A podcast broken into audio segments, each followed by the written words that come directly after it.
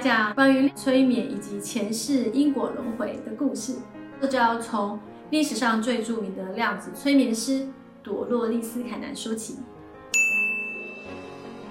朵洛丽丝·凯南在一九三一年出生于美密苏里州的圣路易斯。在一九六零年代的时候，她使用她的简单的催眠，帮助许多患者戒除了生活上的不良习惯。而在一九六八年，因为她的老公在德克萨斯海军基地服务，在那里有一个医生请她帮助一名神经性饮食障碍患者，希望能借由催眠让她放松。但是进行到一半的时候呢，那个女生竟然开始描述了在一九二零年代芝加哥的生活的场景，还变成拥有一个不同的性格、不同的发音方式、行为的另外一个人格。他当下非常的震惊，而这也是他第一次接触到轮回。而在接下来的几个月里面，这个女生一直回溯到她五个不同的前世，还一直回溯到当她。第一次被创造出来的那一刻，真的很神奇。之后他又遇到了另外一个患者，让他可以用百年的跳跃时间方式去探索那个人二十五个前世，也顺便让罗洛丽丝在这其中去探索了不同时期的历史和生活。所以从那个时候开始，他开始出书去记录下这些珍贵的记录。这些资讯其实不只是在身心灵医学方面有帮助，甚至真的是间接意外的帮助到一些历史文化考古层面。但也是从这里开始，他开始思考起了关于时间的概念。随着他接触不同的案例啊，潜意识都会给他一个全新的概念，去挑战他原本有的信念系统。这也是强迫他去拓展他思维的方式。然后有一天，他的潜意识告诉他说：“时间其实不是像你们人类那样的概念存在。”所以，他当下接收到的灵感说：“每一刻都是现在，过去、现在和未来都是同时存在于当下的这个现在，而时间只是在我们人类有限的维度意识下生出的限制性观点，而且是因为这个教育上根深蒂固的概念，让我们一直看不到存在于。”当下的宇宙实相，所以我们也看不到真实在宇宙星空中运作的真相。在一九八零年代初期的时候，因为当大家知道他有催眠回溯前世的能力，然后有一个女生呢来找他，帮他回溯他的前世，而这个女生的某一世。竟然是在十六世纪，而且曾经是法国著名预言家诺查丹马斯的学生，但是在催眠到一半的时候，他的人格突然间退去了。诺查丹马斯本人竟然直接透过这位女生跟多洛丽丝直接对话，而最神奇的是，诺查丹马斯和他说：“我是在我现在的十六世纪，直接和。”西元一九八零年的刘乐丽斯对话，所以不是死后的灵魂哦，而是诺查丹马斯他本人也知道时间当下是不存在的，而且因为他也看透这个概念，所以他知道怎么样运作，用意识穿越时空去对话。如果知道诺查丹马斯的人就知道，他有一本非常著名的著作叫《诸世纪》，那《诸世纪》里面呢，预言了许多恐怖的末日灾难。现在其实蛮多人都在解读他那本《诸世纪》的法语四言诗，很像是中国烧饼歌。他说，因为当时的社会其实盛行着宗教审判，所以许多相信神学或者是一些有灵性力量的人，就常常被猎物抓去杀害。但是他又想要保留他的讯息，因此他用了非常隐晦的暗示手法，写出了那本。诸世纪，我们现今看到觉得非常难懂的法语四言诗预言，因为这样他说，当时他的资讯被看到不会被销毁，因为大家不懂他想表达什么。那只要资讯能传承下去，他就相信这些资讯有一天会在未来被解密。而他跟朵洛丽丝说，这些预言的目的呢，并不是要去恐吓人类，他是希望能够起到警示的作用。因为过去、现在、未来都是处在于当下，意思表示说，当下我们的任何思维行动都是可以改变未来的。而因为当下不同的行动，未来会有许多不同的实相。但是这些预言家会去选择看到最可怕的实相告诉我们，因为它是其中一种可能。但是这些预言家是希望能够借由告诉我们这个最可怕的场景，让我们能够觉醒，去思考、修正自己的思维、心态跟行为。他跟朵洛丽丝强调，如果我把你的心智可以创造的最差的事情告诉你，你愿意做任何事情去改变它吗？他说了，我们透过思想在创造现实，这其实也就是吸引力法则一直在告诉我们的。我们越关注什么，就会创造什么，因为心想事成啊。只是人类太小看我们自己意念的力量，常常就是在无限的担心、恐惧、害怕，却很少把精神放在想象最美好的蓝图，并且构思解决方法去实践。他说，如果我们关注疾病跟战争，就会创造更多的疾病跟战争。而这也就是我们现在当下的世界啊！而他透过他最大的努力去写出了这本预言诗，要警醒人类注意当下每时每刻的行为。末日预言可能成真，但是也有可能因为我们选择真善美而去改变了那个预言。然后他同时也借由和朵洛丽丝超越时空的对话，去强调他做这本预言诗的目的。所以我觉得他好用心哦。罗洛律师的发现并没有停止到这里。他在一九八五年第一次受邀参加了一个组织，叫做 MUFON。其实这是一个 UFO 调查组织的年度大会。这个偶然的机遇带他进入了对于外星生命的领域研究。他受邀到了英国去实地考察了疑似 UFO 降落的地点，以及你知道在英国很多地方都有发现的麦田圈，也就是普遍被人们怀疑是。外星生物创造出来的大地的作画。那当他走到这里的时候呢？结合他以往的案例，他又发现了更神奇的事情。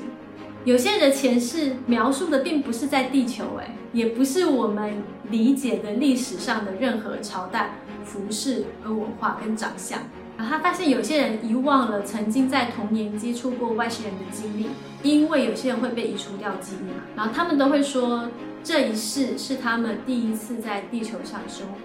朵多丽丝问他：“那你是从哪里来的时候呢？”他们口径一致的会说：“来自于源头。”还会表达出他们觉得被困在地球了，一种对于家乡非常想念的哀伤。然后综合了更多像这样回溯催眠到外星前世的案例，他发现这些外星种族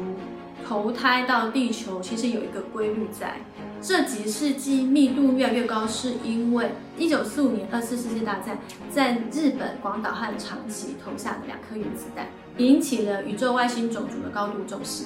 因为他们意识到人类正在重蹈古代核战争的覆辙，而这些古代核战争对宇宙来说都是非常错误的伤害行为，而高维度的外星文明知道人类开始走偏了。所以他们召唤许多志愿者来帮助地球，因为宇宙法则关系，你不能直接干涉地球上人类发生的事情，所以你要透过的方式是经由转世轮回，所以投胎到地球。而这些投胎到地球的灵魂，它分为三波，所以他出了一本书叫《三波志愿者》。第一波志愿者是指路者。指路者的使命呢，是来为之后后续要到来的志愿者开拓路线。第二波志愿者是能量的天线，他们的使命是要存在在这里，并且影响周围的人。第三波志愿者是具有不可思议才能和记忆的孩子，很多都是我们这个社会认为的自闭症儿童或过动儿。他是说，外星文明投生来的灵魂，因为不习惯。地球上的那种生活形态方式，对于他们在肉身里要去适应是很困难的。现代的教育也不适用他们的心灵，因而导致他们变成了行为有点怪异的儿童，会饱受蛮多争议跟鄙视。但是他的书中提到，这些儿童其实具有非常高的天赋。而有一天，我们人类是需要借由这些天赋来转变我们前方即将遇到的困难跟障碍。而根据朵洛丽丝量子催眠的记录调查，目前转世到地球的外星灵魂大概十种，包含了有昴宿星人、大角星人、仙女座人、天狼星人、天琴座人、猎户座人，还有天使、阿努纳奇、小灰人以及精灵。这十种外星灵魂呢，各自有各自不同的特质。有的星球是注重于智慧与灵性哲学，有的星球呢，它的灵魂是更趋于高度科技。那么也有可能是都在这些不同星球投胎轮回过，所以你综合的来说，可能会拥有，有百分之十是这个星，百分之五十是那个星，百分之三十是那个星的特质，因为它的负载在我们累积的细胞记忆里嘛。所以，如果你觉得自己好像跟这个社会格格不入的话呢，说不定你就是有可能你的前世就不是人类啊。会去做量子催眠，通常都是会有原因的，因为量子催眠一开始其实就是催眠嘛。那很多人去做催眠，是因为他在探索心理咨商的过程中，他就找不到原因。因为很多心理创伤是来自于原生家庭，那么你原生家庭的那个成因找不到，那有些人就去做催眠。那做催眠的原因是因为哦，有些原生家庭的创伤，或者是你童年的创伤，你忘记了，因为你当下你不是用你现在记忆的格局去记忆，所以你可能忘了，或者是有些人因为太害怕就把记忆给删除了，所以透过催眠的方式。他去跟你的意识层面对话，帮你把记忆重建，那么你就可以找回说当时是哪件事情触动你现在这个创伤，呃，因为这样呢，你就可以把一些心里累积很久的阴影给释放掉。但是有些人就是怎样都找不到那个创伤，因此就会去做前世催眠回溯，因为在有些状况下，那些创伤其实是来自前世的记忆。朵多丽丝就是这样子才不小心踏入到了前世轮回。甚至发现很多前世并不是来自于我们所知道的中国古代的那些历史啊，或者是欧洲中古世纪，很多是更早远古来自于亚特兰提斯、雷姆利亚，以及刚刚所说的外星文明。我分享一下我所知道的一些真实案例。我一个朋友啊，去探索他心里的创伤，所以他去看了。心理治疗师，后来心理治疗师请他去做催眠，所以他去催眠到童年，发现好像还不够，所以就被介绍去做了前世回溯嘛。他跟我说，他那个前世回溯进去一个黑黑的隧道，然后这样摸，走到隧道出来之后呢，他会叫你低下头从你的脚开始看，